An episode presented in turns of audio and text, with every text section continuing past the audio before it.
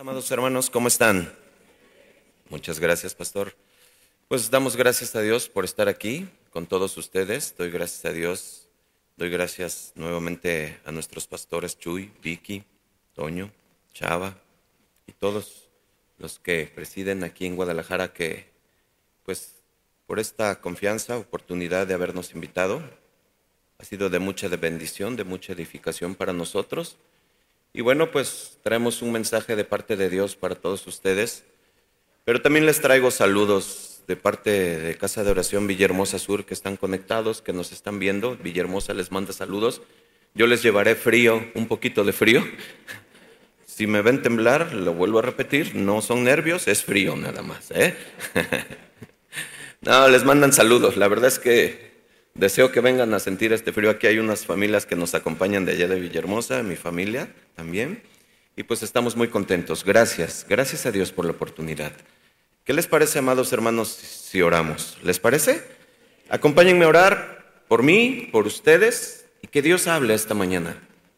Que Dios muestre y revele lo que Él ha depositado para su pueblo. Como dice su palabra que hoy veremos, el pueblo que lleva su nombre, ¿verdad? Cierren sus ojos, por favor, si son tan amables. Señor mi Dios, Padre bueno, gracias, Señor. Gracias te damos, Señor, por el día que nos has dado. Gracias, Señor, por la vida que nos prestas, Señor, y gracias por permitirnos estar aquí un domingo más. Señor, nos disponemos a abrir tu palabra, a exponer tu palabra, lo que tú has depositado, Señor, lo que tú has enviado, Señor. Permítanos ser sensibles, audibles, entendibles que tengamos la atención necesaria, Señor. Ayúdame a mí a transmitirlo fielmente, Señor. Sujeta mis emociones, pasiones y recuérdame lo que tú quieres hablar. Te rogamos, Señor, te rogamos por las familias, Padre, que están aquí, que nos ven o que nos verán después. Señor, tu deseo es ver familias sanas, familias restauradas, familias en ti, familias íntegras que te adoren fielmente, familias unidas. Aquí estamos, Señor, aquí estamos para recibir tu instrucción. Te damos gracias en el nombre de Cristo Jesús. Amén y amén. El tema de hoy, restauraré tu familia. Y quiero compartirles este tema y como bien pueden ver desde este título, pues yo creo que muchos al escuchar y al ver el título y los que escriben, Muchos podríamos decir, nada más de leer el título, podríamos decir amén. ¿Cierto? ¿Cuántos quieren que Dios restaure sus familias? Ya verán, porque muchas veces pensamos, no, pues yo estoy bien, mis hijos están bien en sujeción, vamos a la iglesia, participamos, estamos. Yo creo que tenemos que saber, y todos sabemos, que no somos perfectos, ¿verdad? Al contrario. Somos muy imperfectos, somos enseñables, debemos de ser enseñables. Dios es quien saca nuestra realidad. Su palabra es quien nos muestra quiénes somos realmente. Qué mejor que nuestro corazón sea humilde y sencillo, como lo veremos, para poder recibir una instrucción de parte de Él y mejorar lo que tengo que mejorar. Todos tenemos que crecer en el camino del Señor. ¿Sí, mis hermanos? Desde este fin de semana que participamos en la reunión de matrimonios, en el Congreso de Matrimonios, vimos pues algo muy hermoso, fue muy nutrido en cuanto a la participación.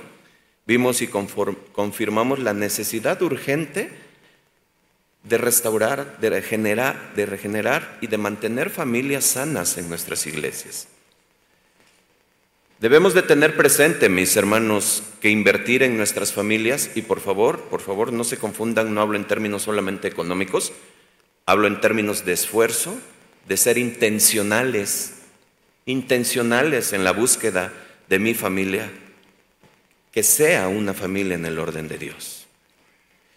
Cuando pensamos en la situación y tú ves alrededor, decía un predicador, que nosotros los predicadores estamos con una mano en el periódico y con la otra mano en la Biblia para ver las cosas que está sucediendo en la vida, en el mundo actual. Y cuando tú ves hacia alrededor y cuando tú ves a nivel nacional, internacional, lo que está sucediendo, hermanos, hay una crisis en las familias.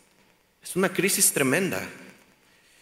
Y podemos deducir que esto se debe a la separación de la sociedad del camino correcto, que es el camino de Dios. La familia es la célula principal de la sociedad, eso lo sabemos, conocemos, ese es el núcleo donde se desarrollan, pues, el amor, la fraternidad, la solidaridad, la confianza mutua. Allí es donde aprendemos los valores morales, económicos, sociales. Ahí, ahí es donde se desarrolla todo en ese núcleo. Pero cuando tú estás viendo hacia alrededor y escuchas y escuchas palabras como disfuncional, como tóxico de las familias, pues llama la atención. Porque esa es la realidad que está sucediendo hoy en día. Por supuesto, perdón, que ambos conceptos nos muestran una familia en una situación de crisis, enferma. Pero hay diferentes situaciones por las que se encuentran estas familias así.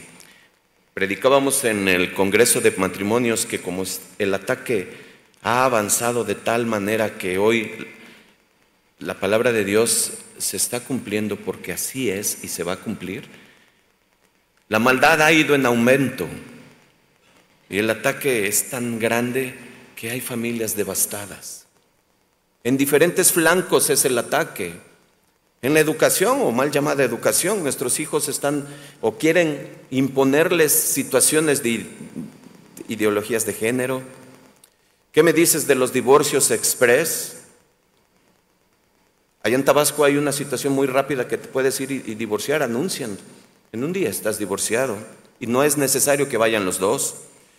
Uniones libres, hay más que casamiento. Los jóvenes ya no quieren casarse, ya no quieren ningún compromiso, no quieren tener hijos.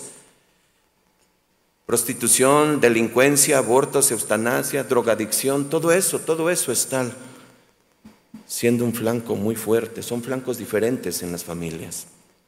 Pero lo alarmante, hermanos, es que esas familias y de, y de todo el ámbito general de familias se está viendo también en las familias cristianas. ¿Por qué está siendo atacada la familia? Bueno, pues porque ellas representan a Dios, porque sin familias fuertes entonces la sociedad crece de valores y sin un propósito. El enemigo quiere tener esclavizado a los humanos, desde siempre ha sido así, porque sobre todo diseño que Dios ha establecido como es el matrimonio, como es la familia, pues se levanta el enemigo contra todo lo que Dios forma o establece. Por lo tanto, hermanos, en todo momento hemos tenido situaciones difíciles. Y yo estoy seguro que muchos de los que estamos aquí, o de los que están aquí, o de los que nos escuchan, a lo mejor tienes una situación difícil en tu familia. Pero yo quisiera que nosotros fuéramos adentrándonos a la palabra de Dios Dios nos dice, no imiten las conductas ni las costumbres de este mundo, más bien dejen que Dios los transforme en personas nuevas. Al cambiarles la manera de pensar, entonces aprenderán a conocer la voluntad de Dios para ustedes, las cuales buena, agradable y perfecta. Eso nos dice en Romanos 12.2, en nueva traducción viviente. Nosotros como familias, hermanos, tenemos ejemplos de la Biblia. Cuando Moisés se dirige hacia el pueblo que va a entrar a a esa tierra prometida y les da los discursos últimos para que pudieran llegar y poseer la tierra, para que esas familias pudieran ser distintas a las familias que se iban a enfrentar. Y había instrucciones directas de Dios, había y hubo y hay instrucciones directas de Dios hacia nosotros. Por obviedad de tiempo no voy a entrar a esas instrucciones, pero en nuestra mente y en nuestro corazón están y siguen vigentes. Ustedes se acuerdan cuando dice, oye Israel, Jehová es nuestro Dios, Jehová uno es y amarás a Jehová tu Dios de todo tu corazón, de toda tu alma, con todas tus fuerzas. Y estas palabras que yo te mando hoy estarán en tu corazón y las repetirás a tus hijos y hablarás de ellas estando en tu casa, andando en el camino y al acostarte y cuando te levantes y las atarás como una señal en tu mano y estarán como frontales en tus ojos y las escribirás en los postes de tu casa y en tus puertas. Solamente lo traigo hacia nuestro corazón para que lo tengamos presente. La instrucción de Dios es vigente, es actual, que tú y que yo vivamos, vivamos la palabra de Dios en todo momento, en todo tiempo. Pero hoy, en busca de la voluntad de Dios de qué hablar hacia nosotros, hacia su pueblo, Sin dejar de ser fiel a la palabra de Dios, hemos elegido un pasaje del cual vamos a extraer cuatro principios, cuatro principios bíblicos para la aplicación de nosotros en la actualidad. Es un pasaje muy conocido, es un pasaje que lo cantamos también, es un pasaje que lo hemos estudiado, que lo hemos visto. Acompáñenme a segunda de, segunda de Crónicas 7:14. Yo lo voy a leer en una nueva traducción viviente. A lo mejor lo, lo pueden ver ahí en la pantalla. Y es algo que conocemos, se los decía. Pero escuchen por qué lo tomo de esta versión, porque de ahí extraemos el título de la enseñanza. Dice, pero si mi pueblo, que lleva mi nombre, se humilla y ora y busca mi rostro y se aparta de su conducta perversa, yo iré desde el cielo, perdonaré sus pecados y ¿qué dice hermanos? Y restauraré su tierra. Pongan su familia. ¿Cuántos dicen amén? Esto es palabra de Dios, hermanos. Son palabras proclamadas por Dios ante Salomón. El contexto de esto es que Salomón había preparado, edificado el templo que, que desde inicios su padre, el rey David, lo había querido hacer y no era una intención mala pero Dios no se lo había permitido. Dice la escritura que porque tenía derramamiento de sangre en sus manos y que él no era quien iba a construir el templo, sino sería su hijo. Y su hijo al tener este encomienda y empieza a trabajar sobre la construcción del templo para que fuese un lugar donde la nación sirviese a Dios, le adorase y le ofreciere sacrificios y ofrendas de paz, pues ante esta construcción que ya se había terminado, Vemos en el capítulo 6 de Segunda de Crónicas, al partir del versículo 20, una, una,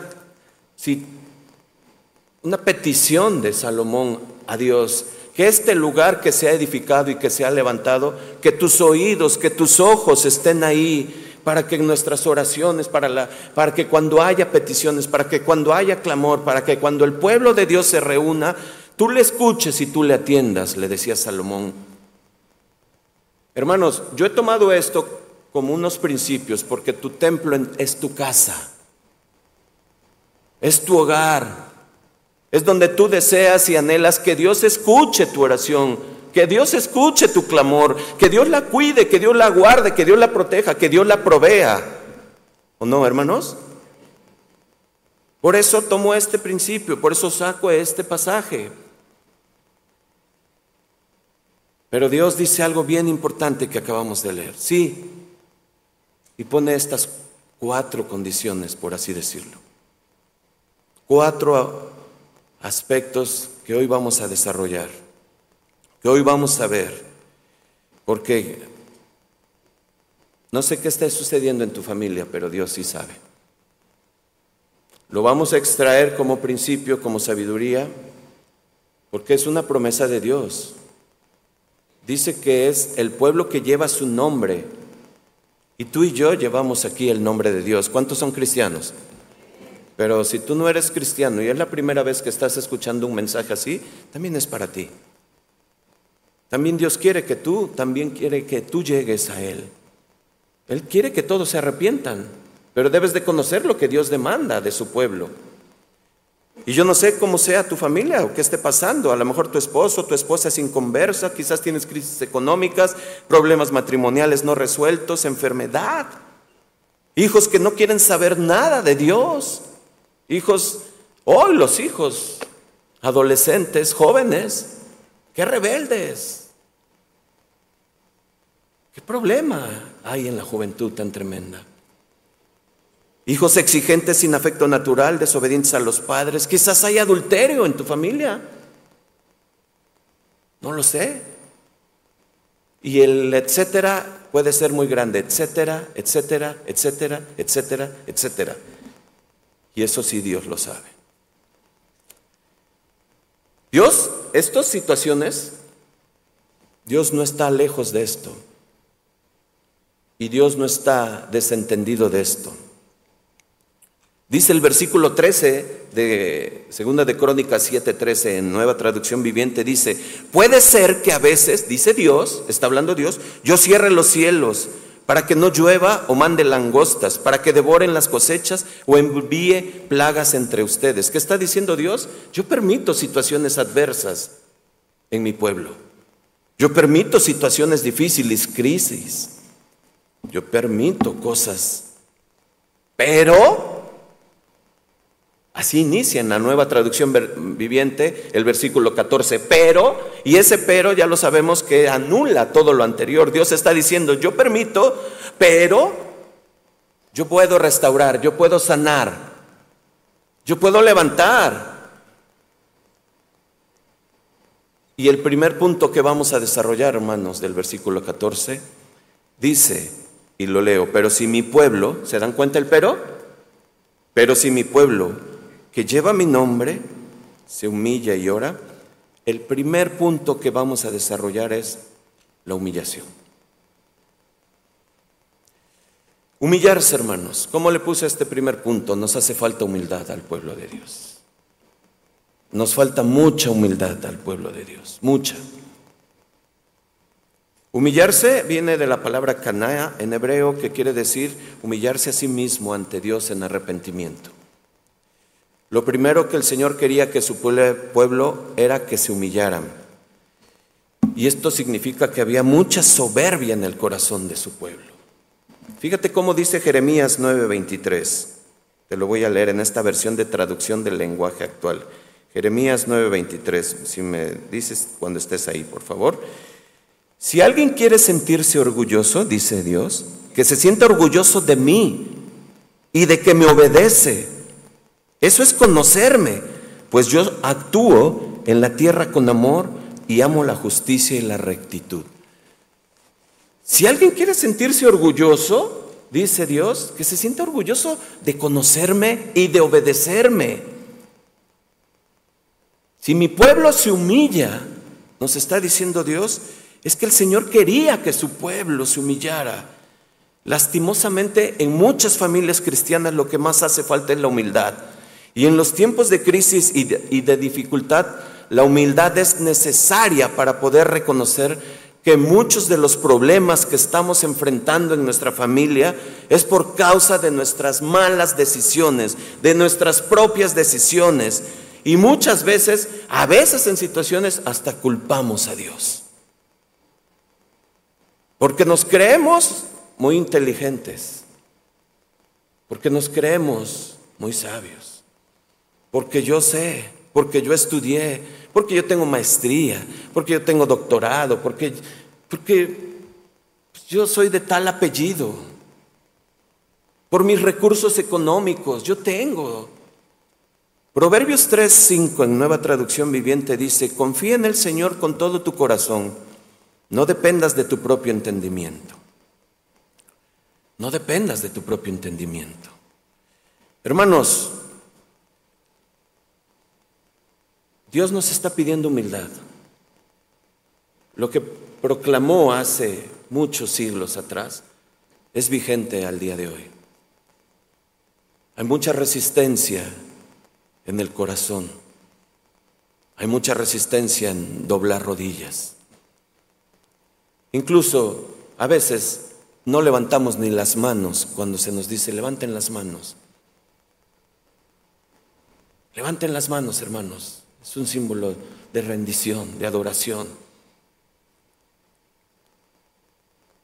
Dice el Proverbio 19.3, la insensatez del hombre tuerce su camino y luego contra Jehová se irrita su corazón. La verdadera solución a los problemas y las crisis de nuestra vida está en nuestro Dios. ¿Cuántos dicen amén? Amén. Los demás, hermanos, lo demás que tú puedes pensar, que tú puedes solucionar, lo demás que tú puedes creer, que tú puedes subsanar, que tú puedes reparar. Es que, mira, yo, yo, yo tengo seguridad, yo voy, yo le pido perdón y ya está. No, mi hermano, Dios conoce el corazón con perfección, escudriña los pensamientos, cualquier intención, el corazón, Él lo conoce. O tus fortalezas son a lo mejor tus amistades que tienen una posición en la sociedad alta. O quizás tu dinero, como decía yo, tus carreras. Fíjate cómo lo dice Isaías en, una, en esta nueva traducción viviente, lo ocupo mucho para un entendimiento de lo que estamos desarrollando. Y dice en Isaías 31, 1 al 3, dice, ¿qué aflicción les espera a los que buscan ayuda en Egipto? ¿Qué representa Egipto en la Biblia, hermanos? ¿Qué representa? El mundo. Fíjense, ¿qué aflicción les espera a los que buscan ayuda en Egipto? Al confiar en sus caballos, en sus carros de guerra y en sus conductores, es decir, a sus posesiones, a lo que les da seguridad, a los que piensan ellos que con eso ya la hicieron. Al depender de la fuerza de los ejércitos humanos, no, yo estoy tranquilo, yo no tengo problemas, tengo asegurado la generación y generación. Y luego dice el Señor, en lugar de buscar ayuda, ¿en quién, hermanos? En el Señor, en el Santo de Israel. Eso dice el versículo 1. Es en la sabiduría de Dios. Y él luego dice, él enviará una gran calamidad, no cambiará de parecer, se levantará contra los malvados y contra quienes lo ayudan. Quiero extraer cosas de ello. El versículo 3, solamente el primer párrafo dice, pues estos egipcios son simples seres humanos, no son Dios. Vayamos entendiendo, hermanos. Muchas veces el orgullo y la soberbia que tenemos nosotros son por esas fortalezas que pensamos tener, que pensamos que es algo que nos mantiene o nos sostiene. Son fortalezas incluso a veces hasta de talentos, a veces, a veces hasta del físico. Hoy está muy de moda eso. Pero el Señor dice que qué aflicción les espera a los que buscan ayuda en Egipto. Qué aflicción, hermanos. Yo creo que nosotros tenemos que ir entendiendo que Dios nos está diciendo a ti y a mí, como lo dijo hace muchos siglos atrás, necesitas humillarte ante mí. Necesitas humillarte. No confíes en tus fuerzas, en tus fortalezas, no confíes en tu conocimiento, no confíes en ti. No confíes en ti mismo, dice Pablo a Timoteo. Ten cuidado de ti mismo y de lo que escuchas. Hermanos, necesitamos abandonar esas situaciones que generan confianza en nosotros mismos. Pensamos que son fortalezas que tenemos, que hacemos directa o indirectamente, lo que hacemos directa o indirectamente es hacer a un lado a Dios, pensando en que podemos salir nosotros de crisis. Muchas veces vamos con jóvenes, les decimos, hijo, es que en la situación que tú estás, hija, así como sigues, no puede ser, vas mal, te está, y les está yendo muy mal, mal, mal. Hermanos, decía el pastor eh, en matrimonios, si con Cristo es difícil, imagínate sin Cristo. ¿Sí o no? Y las jóvenes y los jóvenes, no, no, mira, si me vienes a hablar de Dios, por favor, retírate. Yo no tengo edad ahorita para eso, yo tengo otros anhelos, mi visión es otra, tú porque ya estás grande. ¿Sí lo han escuchado? Esa es la juventud, pero también los adultos.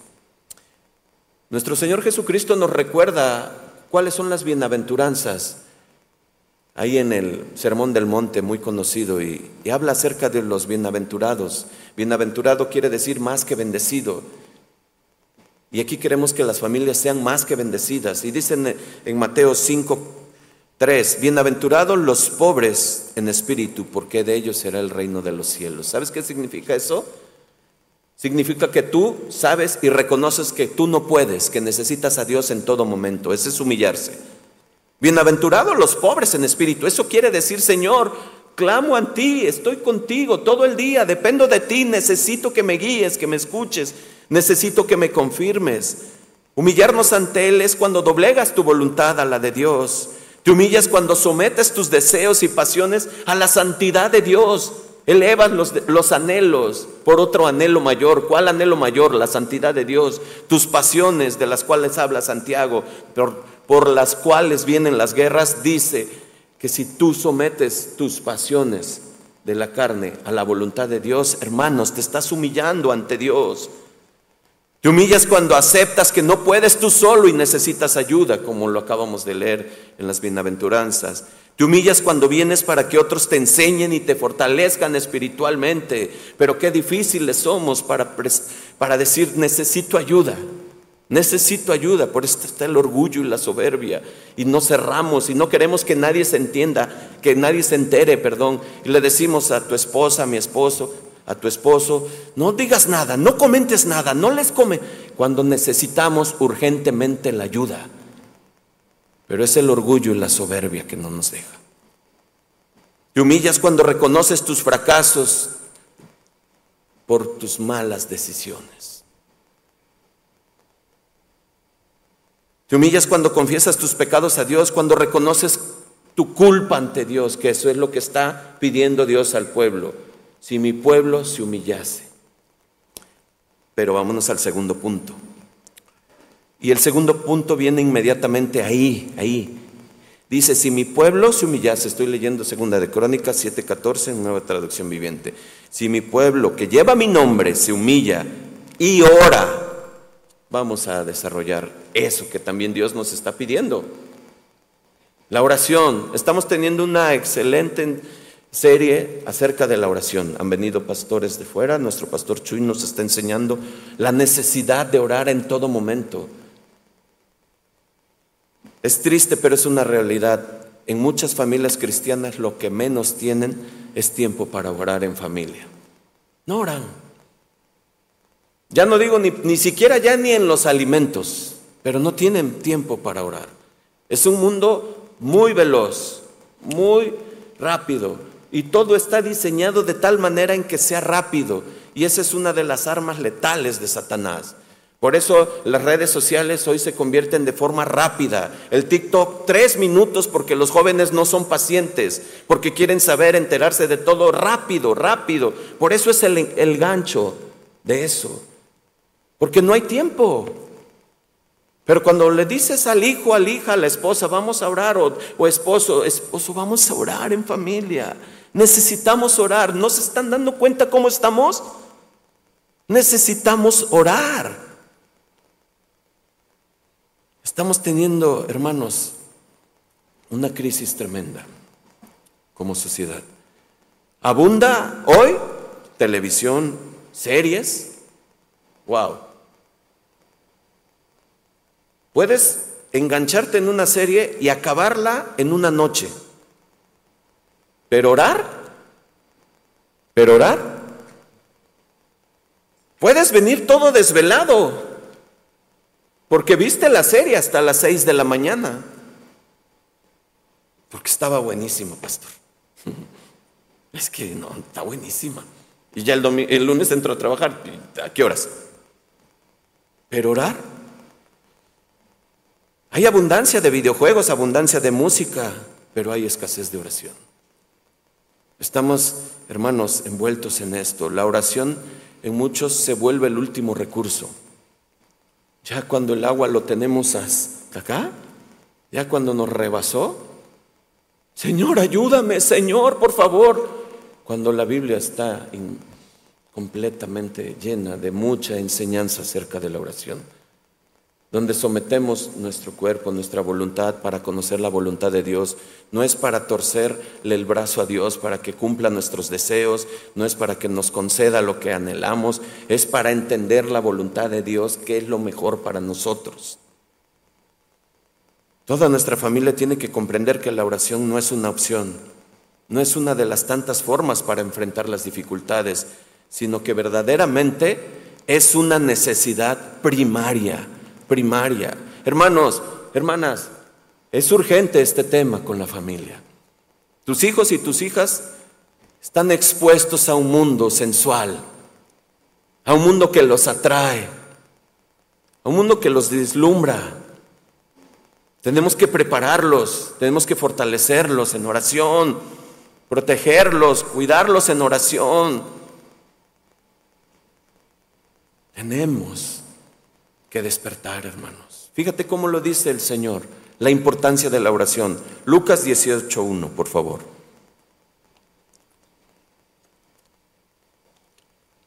También le refirió Jesús, dice, una parábola sobre la necesidad de orar siempre y no desmayar. Versículo 2, diciendo, había en una ciudad un juez que ni temía a Dios ni respetaba a hombre. Había también en aquella ciudad una viuda de la cual venía a él diciendo, hazme justicia de mi adversario. Versículo 4, y él no quiso por algún tiempo, pero después de esto dijo de entre sí, aunque ni temo a Dios, ni tengo respeto a hombre, sin embargo, por esta viuda que me es molesta, le haré justicia, no sea que viniendo de continuo me agote la paciencia. Y escucha el versículo 6. Y dijo el Señor, oíd lo que dijo el juez injusto. ¿Y acaso Dios no hará justicia a sus escogidos que claman cuando, hermanos? Díganlo. De día y de noche. ¿Se tardará en responderles? Pregunta. Pero el Señor sabe y conoce tu situación, mi situación, de todos. Dice el Señor en el versículo 8, os digo pronto, les hará justicia, pero cuando venga el Hijo del Hombre, ¿hallará fe en la tierra? La falta de oración es una demostración de falta de fe en el Señor. Y quizás tú vienes todos los domingos, quizás participas, estás aquí, pero hoy el Señor te necesita y te está diciendo que necesitas confirmar que el Señor es todo para ti, es lo único y lo primero para ti, que necesitamos hacer cambios, que necesitamos una actitud de oración en nuestra vida. Orar todo el tiempo lo aprendimos, no es estar y pararse, sino es tener en mente al Señor, al Señor hablar con Él. Señor, ayúdame, Padre, estoy entrando a mi trabajo, Señor, por favor, te ruego, guarda mi lengua. Cuida mis ojos, Padre. Señor, dame sabiduría, que tu Espíritu Santo me aparte. Señor, no me dejes, no me dejes caer en tentación. Señor, ayúdame. Señor, no me dejes firmar esa situación que, en la cual estoy siendo también parte de la corrupción. No, Señor. Señor, guarda a mis hijos, Padre, allá donde están solos, Señor. Sé tú en ellos, Padre, dirígelos, tu ángel, Señor, guárdalos. Estás tú ahí. Padre, te encomiendo a mi esposo que está saliendo en este momento al trabajo, Señor. Así como se va, que regrese con tu Espíritu Santo. Es una actitud de oración, hermanos. Es una vida de oración. Es una dependencia total de Dios. Nuestra vida cambia drásticamente, cambia radicalmente cuando tenemos a Dios verdaderamente en nuestra mente, en nuestro corazón, en nuestro hablar diario. ¿Cómo voy a conocer a Dios si no le hablo? ¿Cómo lo voy a conocer? ¿Cómo me voy a relacionar si no estoy con Él? ¿Cómo? Necesitamos orar y orar en familia es urgente, urgente hermanos, urgente. Dice Santiago 5:16, confesad vuestras ofensas unos a otros y orad unos por otros para que seáis sanados.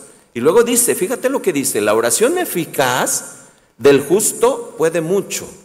Eficaz viene la palabra griega energeo, quiere decir hacer funcionar y otorgar la facilidad para hacer algo. Es decir, que Dios nos está diciendo a través de Santiago que hay oraciones que Él no escucha. Y hay diversas situaciones. Pero hay oraciones que hacemos por vanas repeticiones, por cumplimiento nada más, por religiosidad. Pero hay oraciones que no necesitas decir grandes cosas, pero que tus ojos derraman lágrimas. Y solamente alcanzas a decir, Padre, Padre, Padre, Padre, ya no puedo. ¿Cuántos saben de eso?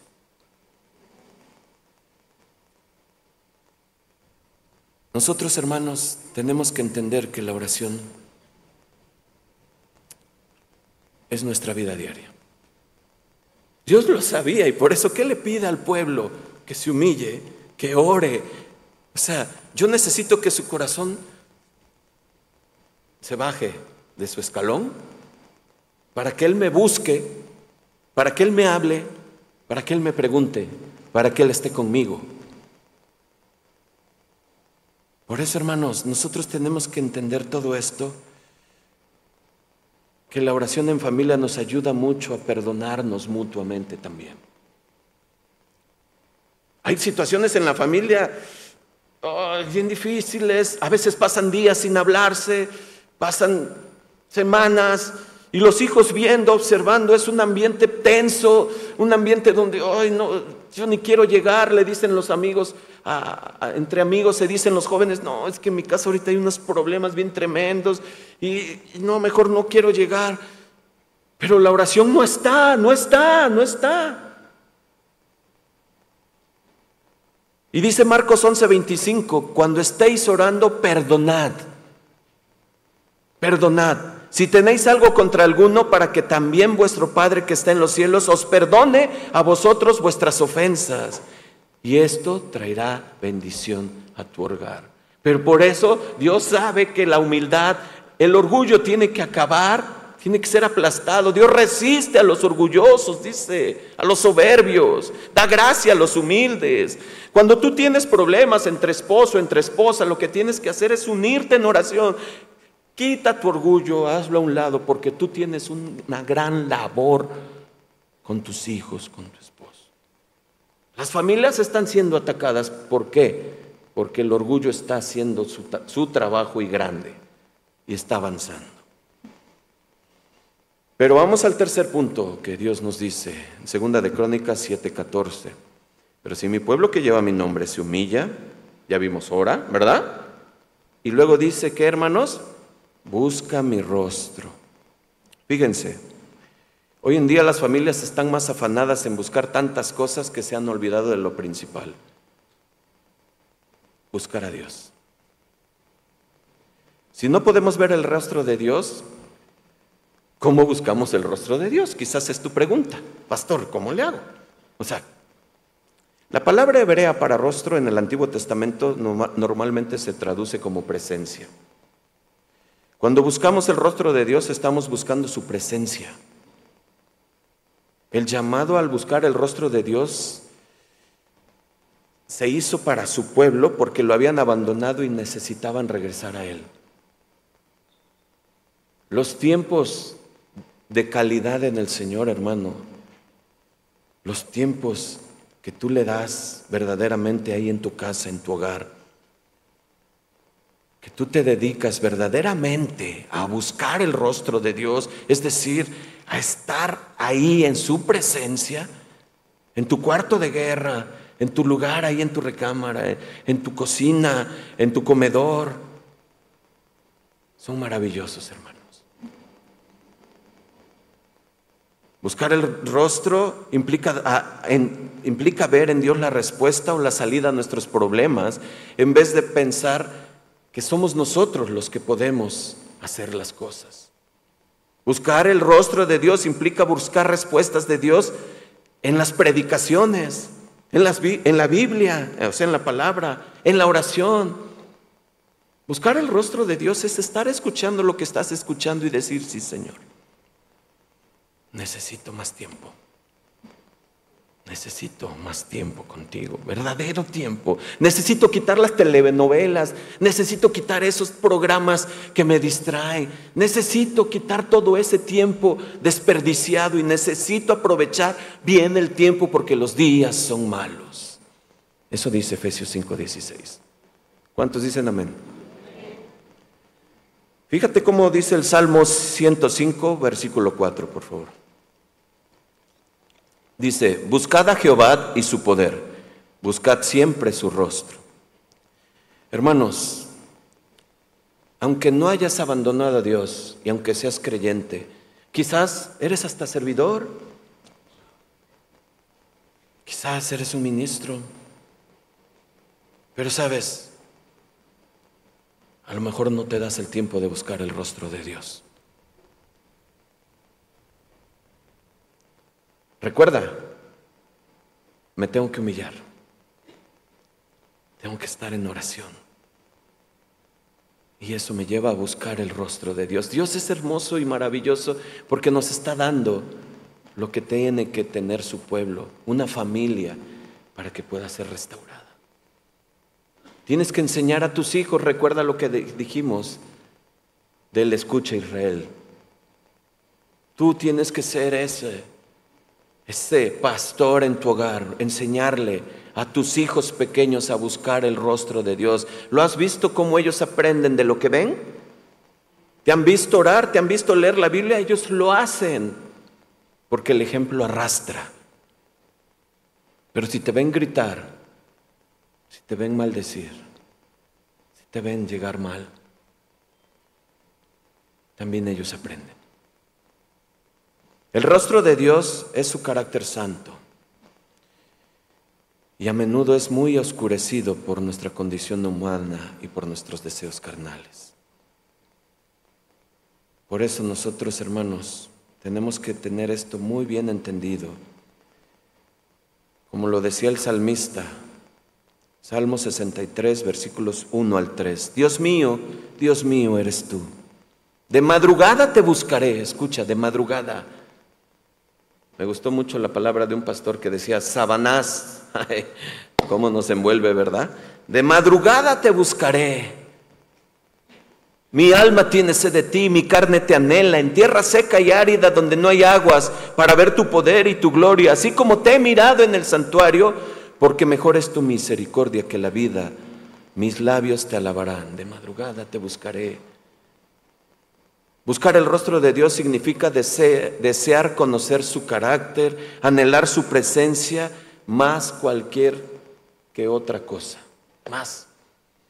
Es prioritario, es prioridad en nuestras vidas, hermanos. Pero vamos al último punto que Dios nos pide como pueblos, como familias. Nuevamente, segunda de Crónicas 7:14, nueva traducción viviente. Y ahí vemos el último punto. Pero si mi pueblo, que lleva mi nombre, lo repito porque esto Dios no los está confirmando, ¿eh? se humilla y ora, busca mi rostro, ¿y qué dice hermanos? Y se aparta de su conducta, ¿qué? Recuerden a quién le está hablando Dios. ¿A quién? A su pueblo. Digan, yo soy su pueblo, digan. Por lo tanto, hay pueblo de Dios que a veces caemos en esto. Conductas perversas. Y fíjense, como familias cristianas tenemos que comprender que no solo se trata de llamarnos cristianos. Gracias a Dios ya hemos entendido muy bien de que no se trata de pasar al frente y hacer una oración y ya, soy cristiano, no.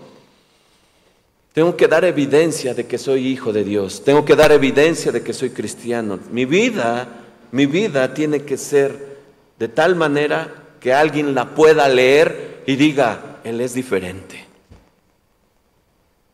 Él es diferente. No sé qué tiene, pero hay algo que es diferente. Y si vas más allá, ¿qué ha sucedido? Te van a poder llegar y buscar y decir, oye, yo quiero eso que tú tienes. ¿Qué es? ¿Qué es eso que tú tienes? ¿Por qué? ¿Por qué tienes esa paz? Cuando uno cambia, hermanos, cuando su conducta perversa cambia, que ese es el punto número cuatro, que nos hace falta cambiar. Hermanos, dice Filipenses 2.15, para que seas irreprensible y sencillos, hijos de Dios, sin mancha en medio de una generación maligna y perversa, en medio de la cual resplandeces como luminares en el mundo. Cuando tú cambias, tú alumbras, tú resplandeces, pero escucha, primero en tu hogar. No vayas a ser candil de la calle. ¿Y oscuridad? No. Cuando tú cambias, alumbras. Y esa luz que es Cristo atrae. Y esa luz que es Cristo convierte. Y esa luz que es Cristo sana, restaura, limpia, perdona. Amén. Por eso, hermanos, dice Efesios 5, 15 y 16, nueva traducción viviente, por favor. Así que tengan cuidado cómo viven. No vivan como necios, sino como sabios. Saquen el mayor provecho de cada oportunidad en estos días malos. No actúen sin pensar. Más bien, procuren entender lo que el Señor quiere que hagan. ¿Se dan cuenta? No se emborrachen con vino, porque eso lo arruinará en la vida. En cambio, sean llenos del Espíritu Santo. Permíteme decirte, ok, sí, no te emborraches con vino, puede ser literal, eso es malo, sí, desde luego, pero el vino representa el mundo también. No te dejes llevar, no te, que no te atrape el mundo, que no te sensualice, que eso es lo más peligroso. ¿Está mal ver series? No, claro que no. Es un tiempo bueno, un tiempo de esparción. Está mal quedarnos ahí por mucho tiempo. ¿Está mal ver el fútbol? No, claro que no. Y cuando ves al mejor equipo de México, pues claro que no, ¿verdad? No digo cuál mejor equipo, ¿verdad?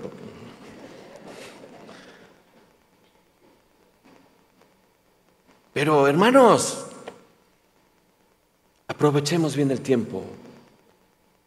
No te dejes, no te dejes amoldar por este mundo, no.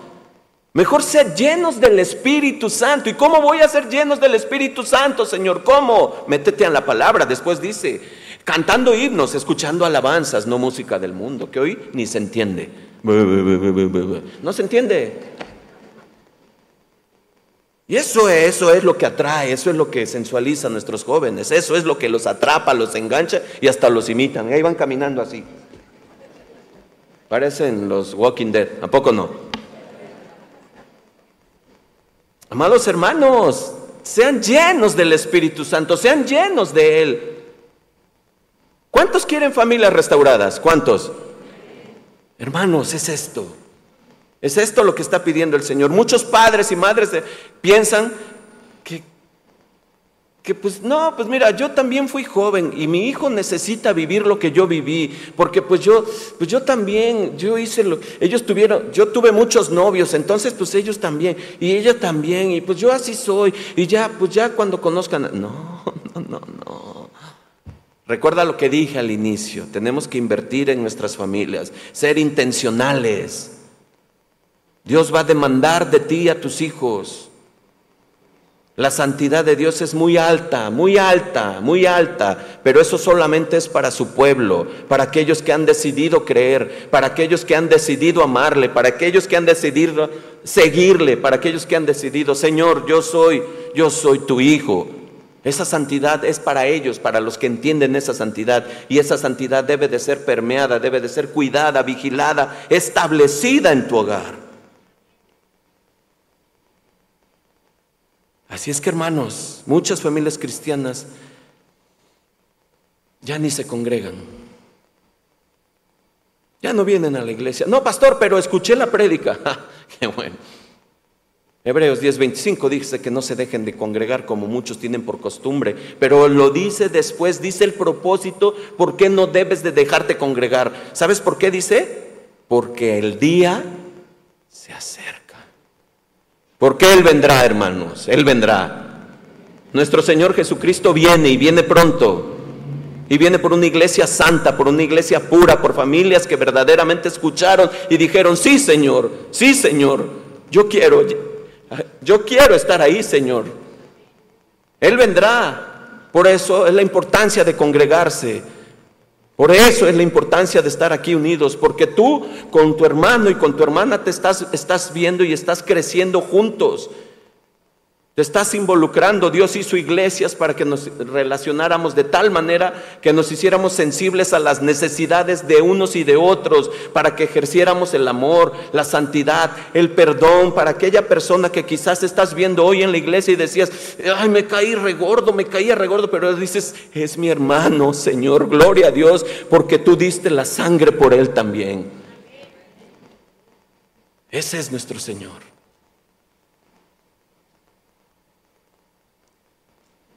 Si tú crees que para nosotros los cristianos que venimos regularmente a la iglesia, ¿no es este mensaje? Sí.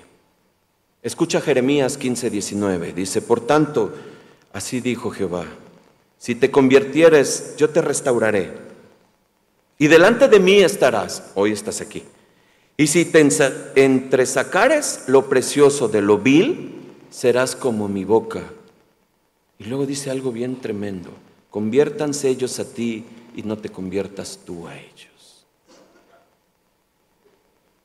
Hermanos, tienes una gran tarea, una gran labor.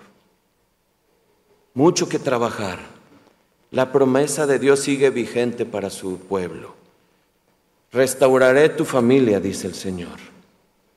Sabemos que a Salomón Dios respondió favorablemente y ese templo fue edificado, levantado y Dios estaba. Sabemos la historia, lo que sucedió y lo que pasó. Pero hagámonos una pregunta muy importante esta mañana. ¿Deseo restaurar a mi familia? ¿Deseo que Dios restaure a mi familia? ¿Qué dicen? Voy a terminar con una historia y un versículo a lo último. En 1929, y lo aproveché porque me gustó porque acaba de pasar el Super Bowl, y dije, bueno, queda. En 1929 jugaba la Universidad de Georgia Tech contra la Universidad de California, en el, en el llamado Tazón de las Rosas. Poco antes de terminar la primera mitad, un jugador de la Universidad de California logró recuperar la bola a favor de su equipo. La interceptó. Inmediatamente comenzó a correr. Era del más veloz del equipo. Comenzó a correr, comenzó a correr. Pero uno de sus compañeros se dio cuenta que estaba corriendo en sentido contrario. Logró alcanzarlo y lo derribó justo antes de la meta de la anotación del touchdown. Esto permitió que en la próxima jugada los del equipo contrario de Georgia Tech anotaran. En ese mismo instante terminó el primer tiempo y todos los jugadores se fueron a los camerinos. Este jugador lo único que hizo fue ponerse la toalla y sentarse y llorar y llorar y llorar y llorar y llorar. Hubo un silencio, no se dijo nada durante el descanso. Él seguía llorando y el, entrenador se quedó parado y pensando en qué iba a suceder y qué iba a hacer. Había un contexto de que si perdían, pues el entrenador saldría ya de ahí y ellos descenderían. Inició el segundo, entra corriendo el que les avise, ya va a iniciar el segundo tiempo. El entrenador se pone de pie y dice, todos los que terminaron el primer tiempo, vuelven a iniciar el segundo tiempo. Se pararon corriendo todos, todos se pararon corriendo, todos, excepto el que tenía la toalla. Y le dijo, entrenador, ¿cómo, cómo me pides esto? ¿Cómo pides que me pare frente a toda la gente? Cuando he arruinado tu carrera, he arruinado mi prestigio, he arruinado a mis compañeros, he arruinado todo, a mi familia. El entrenador le puso la mano sobre el hombro y le dijo, Emily, aún no ha terminado el segundo tiempo. Cuando yo leí esto dije, wow, qué tremendo entrenador. Pero sabes, cuando yo leí Segunda de Crónicas 7:14, dije, wow, qué maravilloso es Dios. Cristo en este momento está poniéndote el brazo sobre el hombro. Termino con este versículo. Cristo está terminando, que está poniéndote el, brazo en el hombro. Y te está diciendo,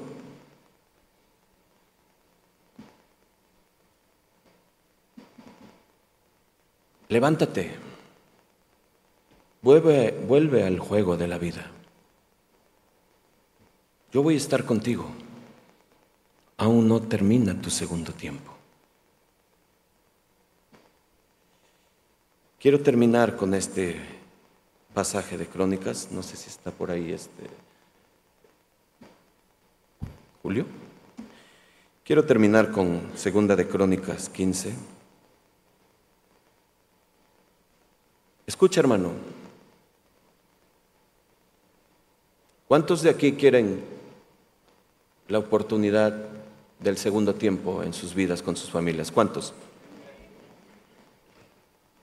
Si lo deseas de corazón, ponte de pie. Ponte de pie, toma de la mano a tu familia.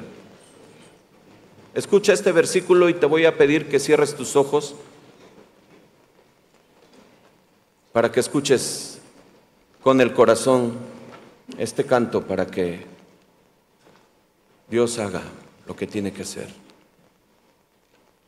Segunda de Crónicas 2.15, que es la continuación del versículo 14. Dice, ahora estarán abiertos mis ojos y atentos mis oídos a la oración en tu casa. ¿Escuchaste? Porque ahora he elegido y he santificado esta casa, para que en ella mi nombre para siempre y mis ojos y mi corazón estarán allí para siempre. ¿Cuántos quieren eso?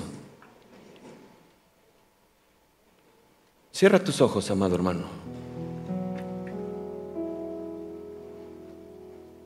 Cierra tus ojos y escucha. Toma tu familia, si vienes con tu familia, tómala, abrázala.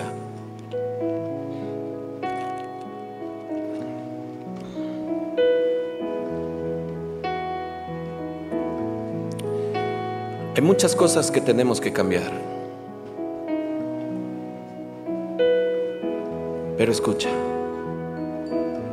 Escucha y cuando salgas de aquí, haz lo que tienes que hacer. El Señor bendiga sus vidas, amados hermanos. He venido ante ti a traerte, oh Señor, mi familia